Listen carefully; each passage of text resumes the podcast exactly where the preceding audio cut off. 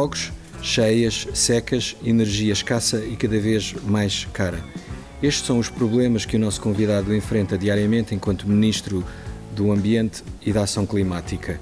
Formado em Economia, possui já um extenso currículo político, apesar dos seus 43 anos. Foi secretário de Estado nos dois anteriores governos, foi vice-presidente da Câmara Municipal de Lisboa, foi deputado.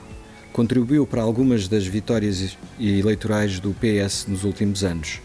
É presidente da Distrital de Lisboa do PS. Eduardo Cordeiro, muito obrigado por ter aceito o nosso convite. Obrigado. O atual cargo que ocupa é o maior desafio político que já enfrentou? Sem dúvida alguma. É, acho que não só pelo aquilo que significa, é, mesmo antes de vivermos as crises, nós, se nós pensarmos um pouco para trás, é, antes nós estamos a viver a crise energética que estamos a viver, ou mesmo a crise relacionada com a seca que estamos a viver, já o ambiente tinha uma importância muito grande do ponto de vista da ação governativa. Uh, nós temos hoje o Plano de Recuperação e Resiliência, que foi o plano europeu que os países eh, procuraram desenvolver no pós-Covid para relançar a economia e, o, e, no PRR já 38% das verbas do PRR davam relacionados com o ambiente. E, portanto, nós temos um projeto de desenvolvimento enquanto país eh, que também tem como meta chegarmos a 2050 com a neutralidade carbónica, algo que foi anunciado em 2016. E, portanto, uma das principais bandeiras que nós adotámos na campanha eleitoral foi mesmo a da transição climática. E, portanto, o ambiente já tinha um peso muito significativo naquilo que era a nossa ação governativa, a preocupação da transformação estrutural que o Partido Socialista quer desenvolver para o futuro. Eh, no atual contexto, tudo isto ganhou ainda uma dimensão mais relevante e significativa.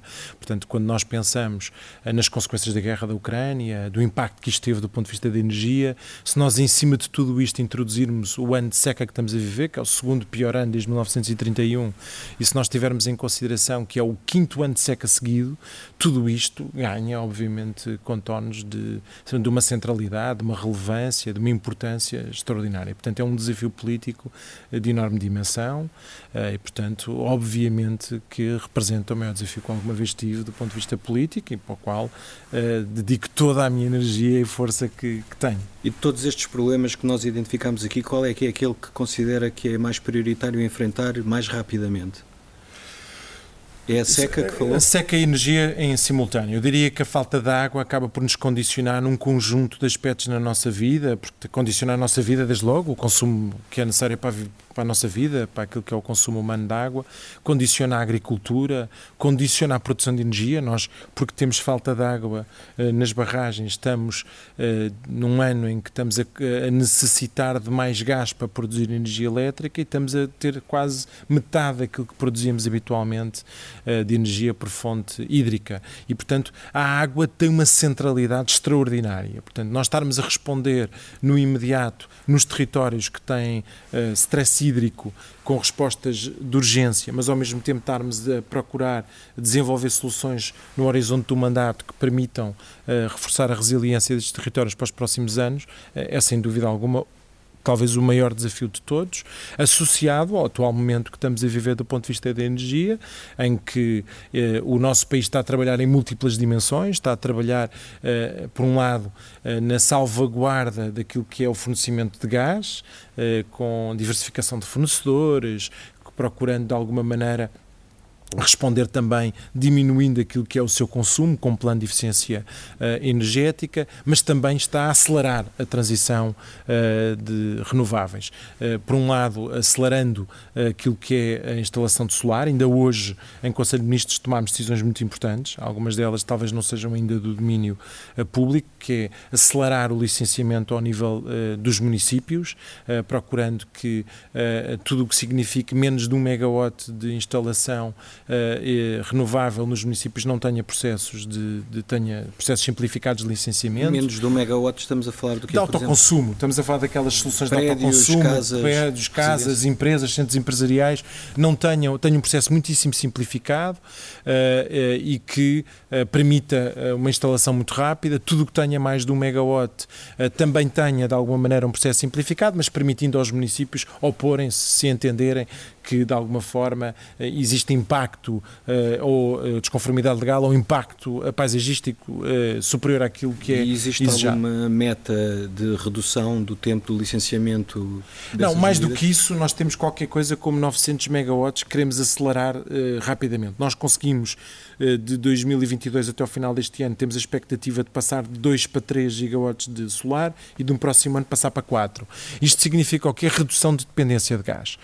Nós, um, outro aspecto que hoje aprovámos em Conselho de Ministros é financiar os, os municípios com, com toda a capacidade de produção de energia que nós conseguimos instalar. Nós, só para ter uma noção, nós vamos financiar pelo Fundo Ambiental 13.500 euros por megavolt ampere instalado, que é no fundo a unidade de capacidade eh, de produção de energia. Isto permite que, quando um município de baixa densidade tem um grande centro eletroprodutor que naturalmente tem impactos do ponto de vista uh, da paisagem, do território, haja uma compensação uh, ao território significativa que permita ser um financiamento direto pelo fundamental e dessa forma o município pode uh, depois aplicar as verbas que recebe num conjunto de aspectos daquilo que é o seu desenvolvimento. É muito importante neste momento acelerar, acelerar o solar. E depois temos um conjunto de projetos estruturantes para o futuro. Desde logo, estamos a trabalhar para aquilo que pode vir a ser um grande concurso de eólica offshore que nós queremos lançar no próximo ano. Portanto, o, o, país, o nosso país, o futuro da energia vai passar pelas renováveis, passa pela capacidade que nós de, de atingirmos cerca de 80% da produção renovável rapidamente. Nós tínhamos definido no nosso programa eleitoral e já anteriormente que era 2030. Nós vamos provavelmente antecipar essa meta para 2026. Tal é o ritmo que nós estamos a tentar procurar acelerar aquilo que são os nossos objetivos. E isso é, é talvez é importante perceber que a energia renovável é aquela que estruturalmente mais baixa os preços de eletricidade. Nós podemos estar a fazer, estamos a fazer um conjunto de soluções para ajudar as famílias, com as tarifas reguladas de eletricidade e do gás, com o mecanismo Ibera que nós criamos para limitar o preço de eletricidade uh, do ponto de vista do mercado, mas estruturalmente é a aceleração da capacidade solar que nos permite baixar as tarifas. E nesse sentido, todos estes instrumentos que nós temos estado a adotar de simplificação de licenciamento, nós temos um pacote simplex ambiental, mas hoje aprovamos um conjunto de medidas que simplificam o licenciamento nos municípios, permite-nos andar mais rápido e quanto mais rápido nós andarmos, menos dependentes de gás vamos ter. E portanto, estas são algumas das respostas que estamos a adotar do ponto de vista da energia eh, e que são muito importantes. Eh, em relação às questões da energia renovável, há aí uma outra questão que eu gostaria de colocar, até tendo em conta o contexto da guerra uh, na Ucrânia. Um, até disse há pouco tempo que quanto mais energia renovável nós tivermos, menos dependentes estaríamos de regimes que usam a energia como um, uma chantagem. Um, a minha questão aí que se coloca é, perante esta situação de guerra, se nós termos apostado nestas novas tecnologias e novas energias, não nos coloca em desvantagem porque as energias clássicas, eh, ou melhor, as energias renováveis neste momento não são tão competitivas em termos de preços, como por exemplo as, as clássicas. Se, se, terá sido um erro, tendo em não, conta não, a guerra. São as mais competitivas, não há nenhum preço mais barato do que as renováveis.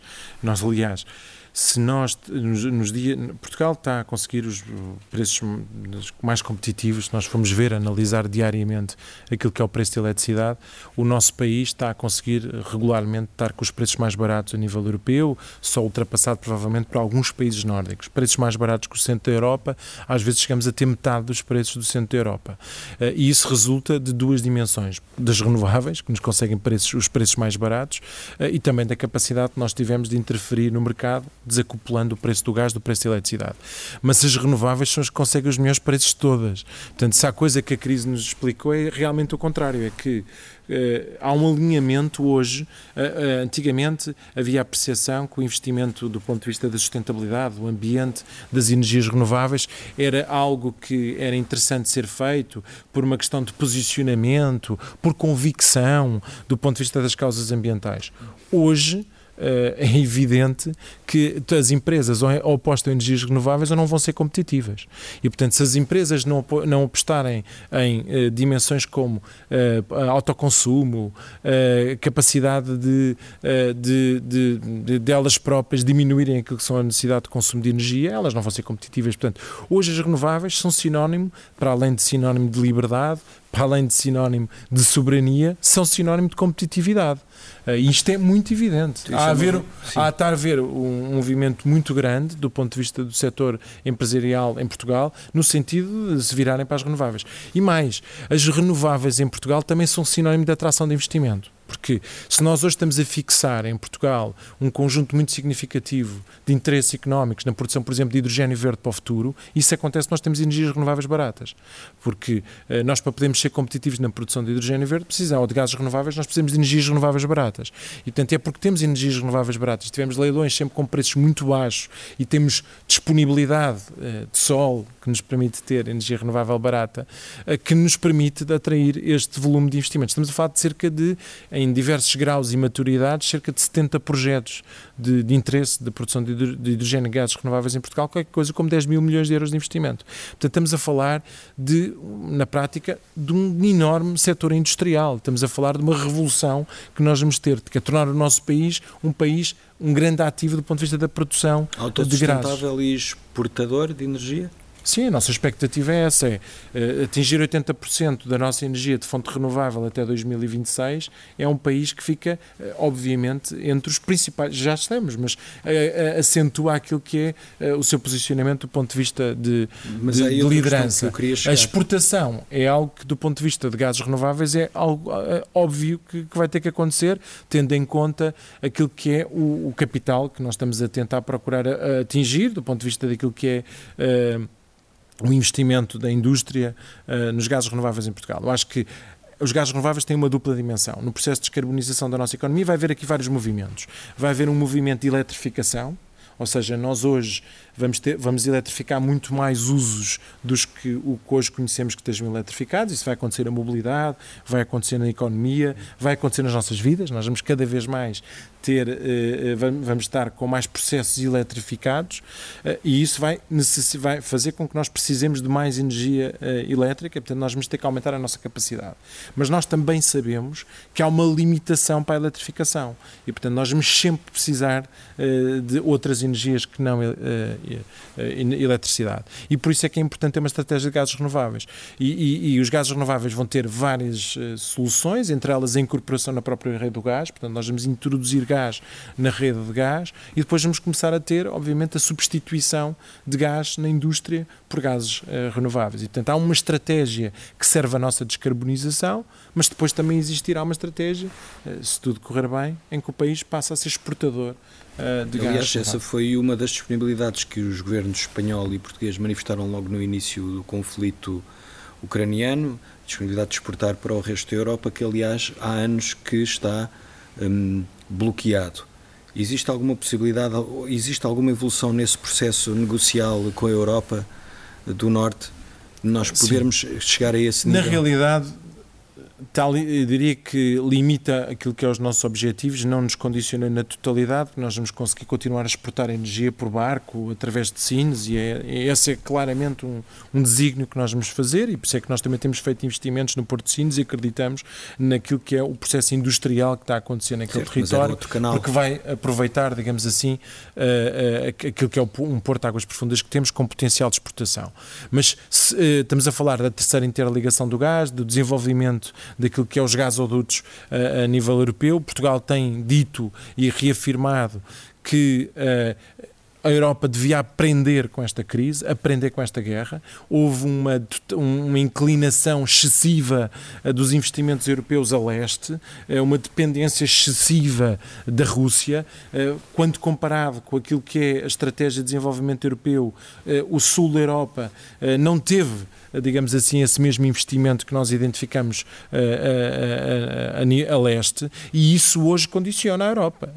nós hoje podíamos, o sul da Europa, Portugal e Espanha, podiam hoje proporcionar respostas que, de alguma forma, não são possíveis por uma razão muito simples, quer dizer, poupar, quando nós discutimos o regulamento europeu da poupança de, gás a nível europeu, uma das coisas que, foi evidente é que nós não estávamos nesse que estão outros países a nível europeu, em que nós poupando um consumidor gás em Portugal, automaticamente esse gás fica disponível para outro país. Não é o caso, porque nós temos, eh, obviamente, fracas interligações e, portanto, eh, a nossa, a nossa poupança de gás não torna o gás disponível para outro país.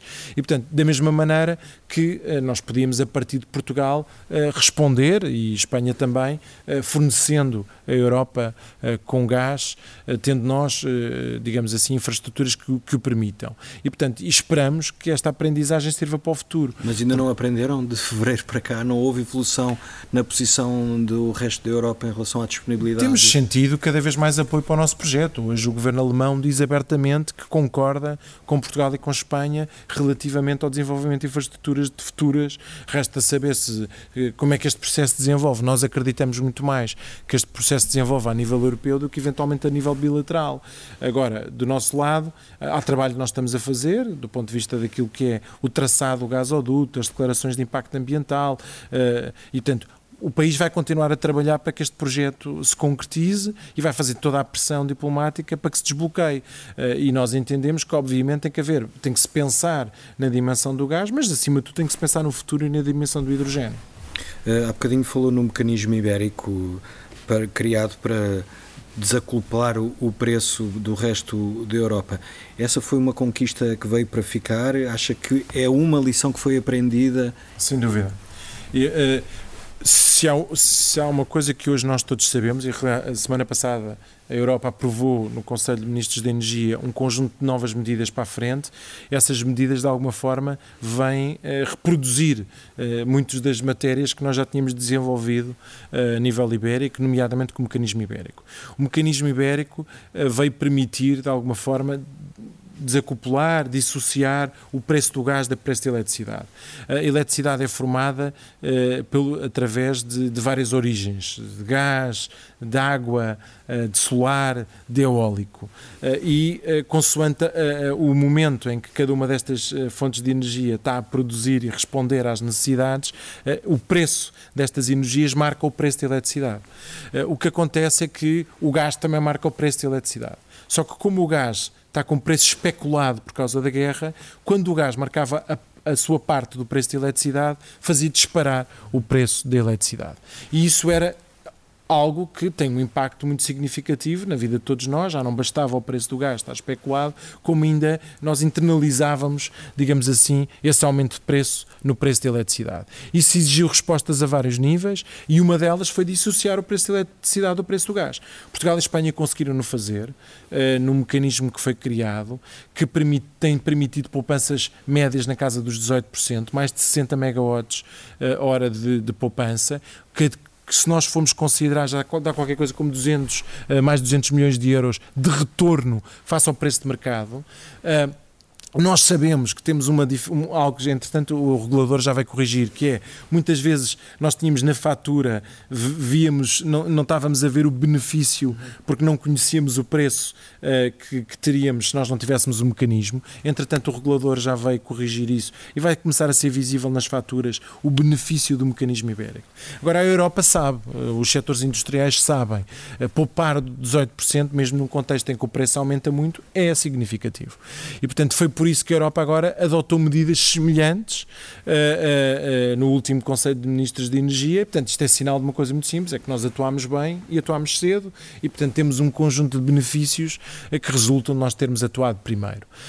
e portanto, Portugal e Espanha neste campo foram realmente pioneiros, e eu até estou convencido que, esta, que aquilo que, que nós fizemos acabará por marcar, eventualmente, a reforma uh, do mercado de eletricidade a nível europeu. Uh, volto a dizer, é uma medida muito importante, mas fizemos várias medidas que, quando comparamos com o resto da Europa, significa que nós nos antecipamos. E, portanto, isso é bom sinal. É sinal de que o, o nosso país está, em certa medida, mais protegido, com preços de eletricidade mais competitivos. Bem sabemos que uh, muitos setores industriais e muitos setores económicos ainda vivem porque não estão ou não beneficiam da tarifa regulada ou porque os 18% acaba por não ser tão significativo num contexto de aumento muito significativo dos preços, mas estamos a trabalhar para agora, em sede de Orçamento de Estado, ainda reforçar as respostas para além de todas aquelas que nós temos estado a desenvolver. E que não pode desenvolver ainda, não é? Não, no seu momento certo, em orçamento, vamos, a, vamos anunciar. Há bocadinho falou no pacote de medidas de poupança de energia que o, o Governo anunciou. Hum, a minha dúvida é, antes de mais, tentar perceber se este pacote de medidas de poupança é para ajudar a Europa que uh, viveu acima das suas possibilidades ou se é para nos ajudar a nós próprios, porque nós também precisamos de fazer este esforço de poupança de energia. As duas coisas. Uh, nós, por um lado, uh, por um lado, faz sentido no atual contexto uh, de incerteza e de, e de, e de dificuldade, no, no, nomeadamente no setor de energia, sermos prudentes e, portanto, poder, ser prudente neste caso aqui, é ter um comportamento preventivo de procurar reduzir os consumos de energia que nós identificamos como não sendo necessários. Acho que temos de ter cuidado, porque nós não vivemos a mesma circunstância dos países do Norte da Europa e, portanto, devemos poupar na medida do possível. E a poupança tem acontecido, ainda ontem apareceram dados de poupança de Portugal, nós temos tido poupanças de redução de 15% em gás. Uh, os dados que foram partilhados na última reunião uh, do Conselho de Ministros de Energia revelam que Portugal está a poupar nos últimos meses ao nível daquilo que é a poupança europeia. Portanto, tem havido redução redução de poupança de consumo de gás, apesar de nós estarmos a viver uma circunstância difícil, que é termos menos água nas nossas barragens e sermos obrigados a produzir mais eletricidade com gás, Portugal tem poupado uh, ao nível do gás. Uh, portanto, a poupança é relevante, faz sentido, não é simplesmente medidas para adornar, ou seja, são medidas que são importantes nós internalizarmos na nossa vida, nas empresas, no Estado e, nas autarquias são medidas importantes que produzem resultados. Nós também não queremos, eh, obviamente temos bem noção, nós não somos, nós não estamos no norte da Europa, portanto, nós não somos países que necessitam de gás da mesma dimensão para o aquecimento das nossas casas. Portanto, nós temos o nosso consumo de gás está muito condicionado pela produção de energia elétrica, pela indústria. No entanto, ou seja, não está tão dependente do consumo uh, doméstico, mas no entanto, se nós todos somarmos as pequenas poupanças que nós procuramos introduzir com os planos que vimos temos vindo a, aprovar, a, apresentar e que têm sido muito bem aceitos por parte dos vários setores económicos, inclusivamente temos algumas associações empresariais que não só estavam disponíveis para assumir e assinar compromissos como ir para além daquilo que nós propusemos e nós propomos a atingir 5% daquilo que é a média do consumo de gás dos últimos uh, uh, cinco anos, anos. Uh, sendo que nós sabemos que para nós, o desafio não é simplesmente adotar aquelas medidas. Por isso é que no plano de eficiência energética nós temos três dimensões. Temos a dimensão das novas medidas, que corresponde a mais ou menos a 5% de poupança.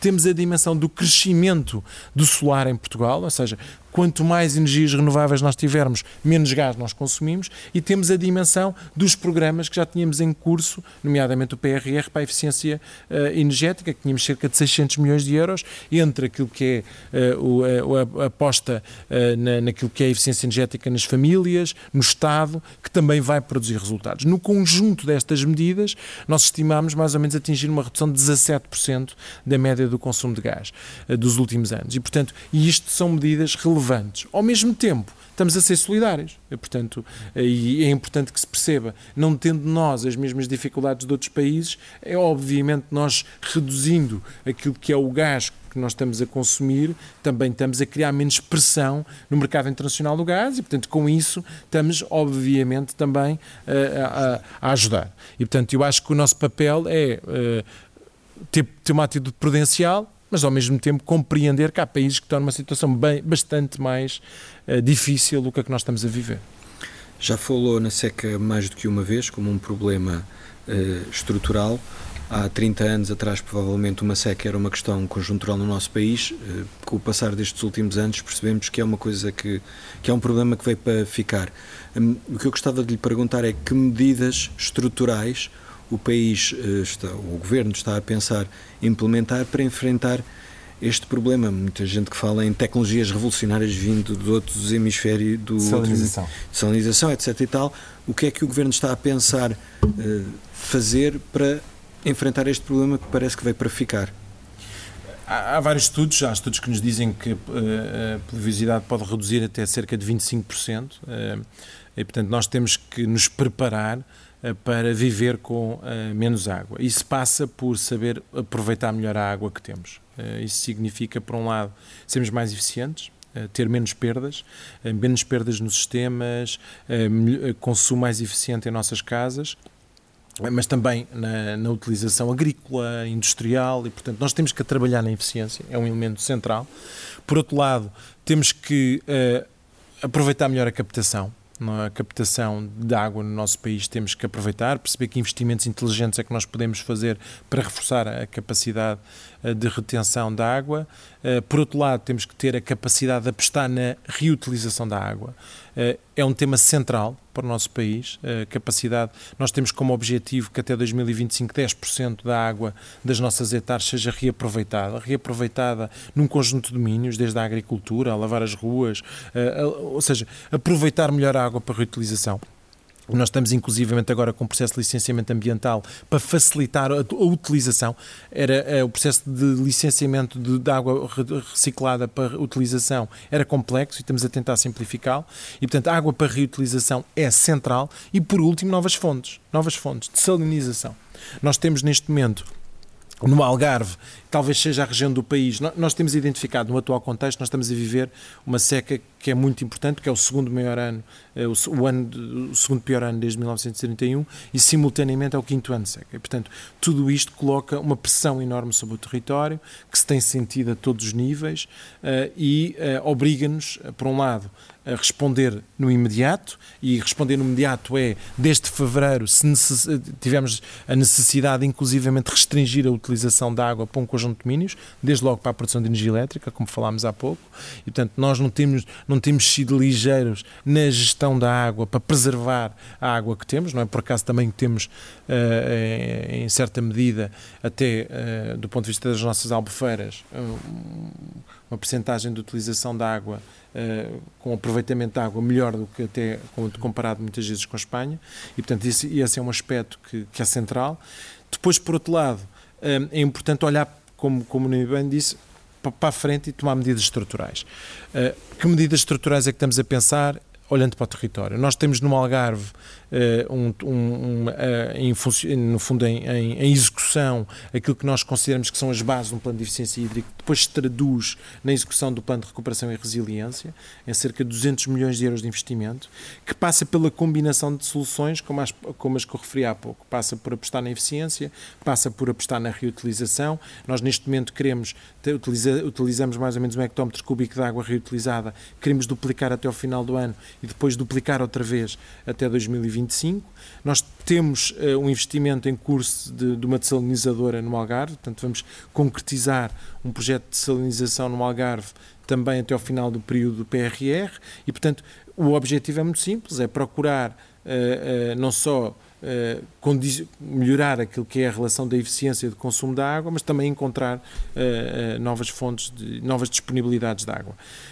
Tam, também estamos em processo de conclusão de um plano de eficiência hídrica para o Alentejo. Mais uma vez, nós sabemos que no litoral alentejano vamos ter muitas pressões para o futuro, vamos ter pressões turísticas, pressões industriais, pressões agrícolas. Isto exige da nossa parte a capacidade, mais uma vez, aplicar estes mesmos princípios neste território, eficiência hídrica, eh, água para reutilização, eventualmente uh, estudarmos uma dessalinizadora no, no litoral alentejano, pode passar por investimento público, eventualmente investimento privado, há vários interesses nesse sentido. A verdade é que existe ali uma combinação de pressões futuras com escassez de água que pode exigir também a necessidade de uma dessalinizadora. E depois temos na zona do Tejo também uma zona de enorme pressão uh, e stress hídrico. Uh, nós aí temos, temos que aproveitar de alguma maneira uh, outros recursos que temos. Nós estamos a, a, está a terminar a concessão da barragem do Cabril, uh, uh, termina no final do ano. Uma primeira decisão que nós queremos tomar é, é, a possibilidade de eventualmente transformar o, portanto, a concessão, portanto, a barragem do Cabril para fins múltiplos e com isso aumentar aquilo que é reforçar os caudais ecológicos no rio. E, e quando depois, é que isso aconteceria? Final do ano, a partir do início do próximo ano e depois olhar para aquilo que é a concessão da barragem do Cabril e ser, a partir da nova concessão da barragem do Cabril, eh, alocar um conjunto de investimentos para o território do, do Tejo, que há um conjunto de, de, de de investimentos que estão a ser estudados pela Agência Portuguesa do Ambiente e que nós queremos colocar até ao final do ano em discussão eh, para reforçar a resiliência daquele território, para nós não ficarmos tão dependentes, digamos assim, eh, daquilo que é um, ehm, eh, o Rio Tejo e, a, e, o cumprimento daquilo que é. E esses dois projetos no Tejo e no Alentejo a avançarem, quando é que estariam implementados no terreno? Até ao final do ano nós queremos apresentar publicamente uh, estas uh, soluções e depois queremos, uh, no caso do, do, do lançamento da, da, no lançamento da, da, da, nova construção da barragem do Cabril, é para o ano. para depois, eventualmente, quer dizer, estamos a projetar, estamos a falar de investimentos estruturais, portanto, estamos a falar de investimentos estruturais para reforçar a resiliência do território, para nós podermos, no final deste mandato, poder dizer que o, o Tejo, numa circunstância idêntica ao que estamos a viver este ano, teria, obviamente, mais, mais soluções e outra capacidade. O Alentejo, numa circunstância idêntica ao que estamos a viver neste ano, teria mais soluções e mais respostas e mais resiliência. E o Algarve está em curso os investimentos do PRR. Depois temos um conjunto de municípios que nós identificamos que são cerca de 40, que têm vivido um, um, neste, nesta fase também enormes dificuldades. São as zonas do país que têm menos água e, tendo menos água, mais rapidamente entram uh, numa situação de dificuldade de abastecimento. Uh, estamos a falar do centro interior do país, do, norde, do nordeste do país, e para estes nós temos que procurar soluções dedicadas. Uh, há ali uma zona no centro do, do, do a zona de Viseu, pode passar a Câmara de Viseu neste momento está a estudar aquilo que é a, eh, eh, a, reabilitação da barragem de Fagilde, aumentando a sua capacidade. Ao mesmo tempo estamos a estudar neste território de Viseu a possibilidade de agregarem nas águas de Ouripaiva e entre as duas soluções este território também pode ficar coberto. Estamos a falar de 10 municípios. E, portanto, e é por aqui que nós vamos procurando soluções de natureza estrutural. Ainda não temos, eh, obviamente, estamos a trabalhar no sentido de todos estes territórios que têm maior, maior nível de stress hídrico terem respostas eh, de natureza estrutural e aproveitarmos o contexto político que temos hoje para poder eh, avançar com as decisões que são, são, são importantes. É importante perceber que todas estas decisões têm por trás necessariamente fontes de financiamento e, portanto, nós temos que também conjugar aquilo que são os vários instrumentos que temos ao nosso dispor, que passam ou por fundos comunitários, eh, ou por eh, eh, investimentos através da própria tarifa dos municípios que, conjugados, consigam de alguma maneira dar resposta a estes territórios. Mas a expectativa é que no final do mandato deste governo já se possa dizer que o panorama mudou radicalmente comparativamente com o que estamos a viver agora. Muito bem, Sr. Ministro, muito obrigado por ter aceito o nosso convite. Terminamos assim mais uma edição do Política com Palavra. Regressamos na próxima semana com outro convidado. Até lá. Muito obrigado.